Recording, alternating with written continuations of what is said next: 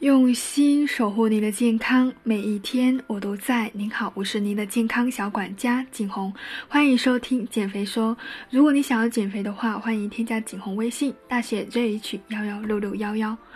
在进行多对一的营养咨询过程当中，我观察到每个人长胖原因都是不太一样的。有的人爱吃主食，有的人爱吃肉，有的人天天应酬，有的人奶茶不离手。但再仔细的问，十有八九还伴随一个共同的不良习惯：吃菜太少了。而当我给出多吃蔬菜的建议时候，经常会收到难以质疑的蔬菜。减肥不应该要少吃吗？为什么一定要让我多吃蔬菜呢？我一直都没有吃蔬菜的习惯，可以不吃吗？其实，为什么我一直要强调多吃蔬菜呢？原因有三个。第一个，因为蔬菜可以让你减得。时候不挨饿，减肥过程中最令人害怕的是什么？为什么减肥这件事情会让人这么的害怕呢？因为有各种不靠谱的谣言，让大家都觉得减肥就是要挨饿，要开始虐待自己了。其实大可不必，这种可怜真是自找的。因为在减肥期间的热量摄入呢，通常会比日常热量减少三百到五百大卡，肯定是要减少一部分主食、肉蛋类、油脂类等的摄入。可减少这些食物，就一定吃不饱了吗？不是哦，你可以多吃蔬菜呀，因为脂肪、蛋白质和淀粉的含量都非常的低，绝大多数的蔬菜都是典型的低热量食品，且蔬菜体积较大，水分多，而且膳食纤维丰富，在肠胃中可以起到填充的作用。第二个原因就是不只是填充物，也很有内涵。这怎么说呢？很多人以为肥胖就是营养过剩。其实正是相反，真正肥胖的人通常是处在于营养不良的状态。人们要维持健康，包括顺利的减肥，首先必须获得身体所需的几十种营养成分，否则呢，身体各种器官都没办法正常的工作，减肥的任务也很难完成。比如说，我们经常遇到维生素 B 一和 B 二都在能量代谢中提供部分的辅酶的活性，如果缺乏这些营养物质，身体的活力就会很差，甚至呢，连分解脂肪的力气都没有哦。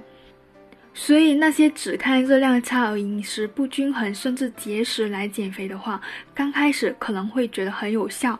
然而，长期饮食不均衡，很可能导致缺乏某种微量元素，造成代谢不正常。别的不说，单单就甲状腺机能受影响，就会降低基础代谢率。到后来，不止瘦不下去，健康也会受到影响。所以，减肥一定要兼顾营养。第三个原因就是对抗身体的炎症，改善生命的质量。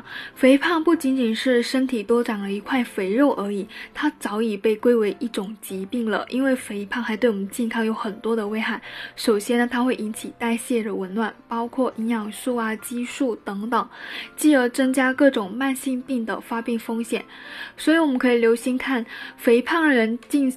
肥胖的人多半会伴随着，比如说糖尿病、胆结石、脂肪肝、内分泌异常、多囊卵巢综合征、高血压、高血脂等等。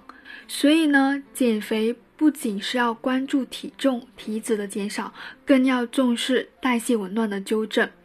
如果你很幸运没有确诊以上任何疾病的话，这里一个通用的预防建议就是一定要多吃蔬菜。蔬菜在膳食中的重要意义是含有谷类、豆类、动物性食物中所缺乏的维生素 C，以及在体内能够转化为维生素 A 的胡萝卜素。此外呢，蔬菜中含有维生素 D、维生素 B 十二之外的各种维生素，矿物质的含量也毫不逊色哦。它含有非常丰富的钙、磷。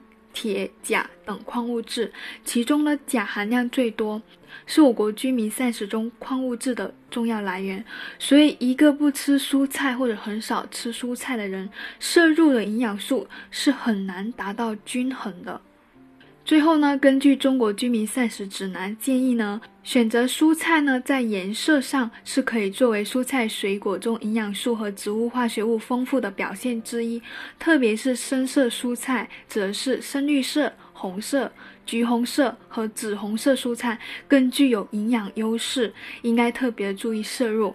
每天呢，保证三百到五百克的蔬菜，其中深色蔬菜要占一半哦，做到餐餐有蔬菜。